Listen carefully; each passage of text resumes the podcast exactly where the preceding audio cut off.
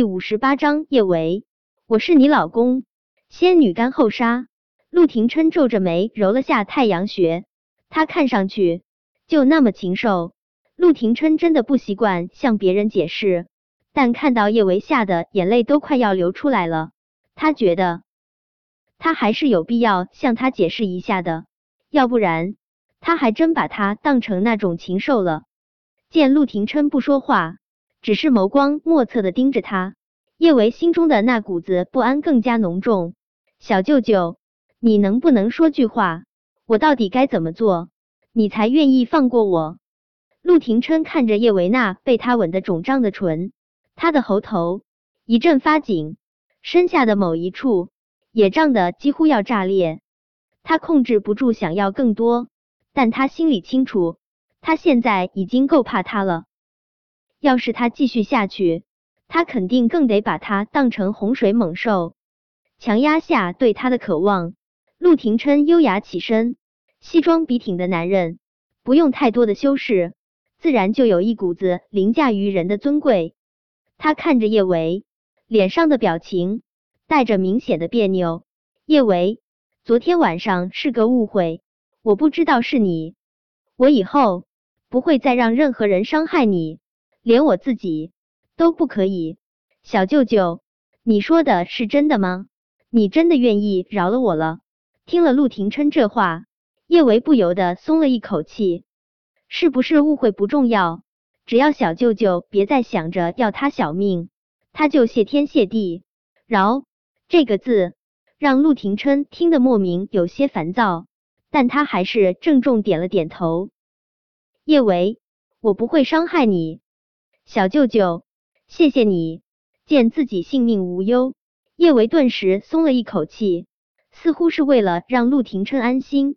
叶维又连忙说道：“小舅舅，你也放心，我一定会还你钱的。五年前你那一百万真的帮了我大忙，我很感激你，我一定会尽快把钱还给你。不许卖肾。”陆廷琛想说，那些钱不用他还。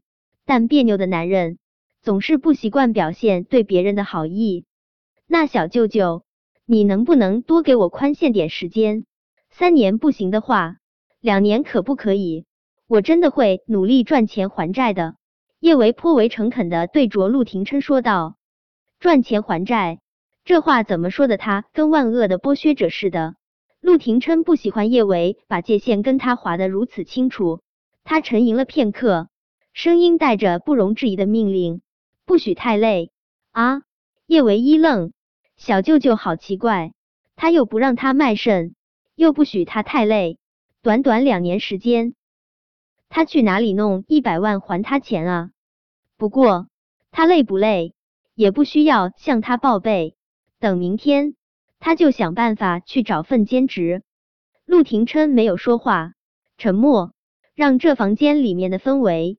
格外的尴尬，叶维也不想继续跟陆廷琛相处，因为他他险些惨死，有些隔阂没那么容易消除。叶维觉得自己在陆廷琛面前真挺没用的，如果别人这么欺负他，他一定会浑身是刺，不管不顾的扎回去。可面对他，他总是弱的没有丝毫反击的力气。他想。他应该是真的着了魔吧？他实力太强大是一，更重要的是他住进了他心底，他怎么都无法剔除。叶维暗暗掐了自己掌心一把，不让自己胡思乱想。有些事情就是命中注定，就好像他们一见面就已经要离婚，他们本来就不是一个世界的人啊！叶维刚想离开陆廷琛的别墅。他的手机铃声就响了起来，他抓过来一看，是韩景打来的电话。韩景的声音一如既往的欢快：“老大，我好想你，我想你都想的不想吃肉了。老大，你有没有想我？”叶唯一直说服自己，把韩景当成男朋友对待，但他就是无法对他生出男女之情。除去这一层，他和韩景兄弟般相处。倒是难得的轻松自在，听着韩景的声音，想着自己今晚受的委屈，叶维忽然想哭。小时候，韩景被人欺负的时候，他会很英勇的保护他。他偶尔的脆弱，韩景也会给他个肩膀。叶维忍不住吸了下鼻子，声音也有些沙哑。韩小胖，我好怀念我们小时候，小时候多好啊，没有伤害，没有背叛，也没有那么多的生离死别。老大，你怎么了？韩景清晰的听出了叶维声音中的异样，他心疼的问道：“老大，你是不是哭了？告诉我。”谁欺负你了？等我回去，我一定把他揍成猪脸。不，我得对他上满清十大酷刑，把他五马分尸，千刀万剐。嗯，最后我还要在他脸上画一只大乌龟。想到陆廷琛被揍成猪脸，额头上再画上一只大乌龟，叶维莫名觉得这画面有点儿喜感，他不由得破涕为笑。韩小胖，我没事。就是大半夜的被你吵醒了，悲春伤秋了。韩景向来神经大条，听了叶维这话，他也没有多想，他的声音之中带着明显的懊恼。老大，我忘了，现在国内天还没亮呢。老大，你继续睡，我会尽快处理完这边的事情，回去陪你。韩景用力对着手机么么哒了好几下，才恋恋不舍的挂断了电话。和韩景通完电话，叶维心情好了不少。他其实挺期待韩景在陆廷琛脸上画一只大乌龟的，可惜陆廷琛武力值太强大，韩景没机会在老虎脸上放肆。唇角不自觉勾起，叶唯一抬脸就对上了陆廷琛那双黝黑如墨的眸。陆廷琛的脸色比他的眸色更黑，他刚才跟韩景通电话，谈笑风生。在他面前，却总是一副畏惧恐慌的模样。这么鲜明的对比，让他心中很不爽。叶维慌忙垂下眼睑，不再看陆廷琛的眸。他攥紧了手机：“小舅舅，我先回去了。以后我们真的别再见面了。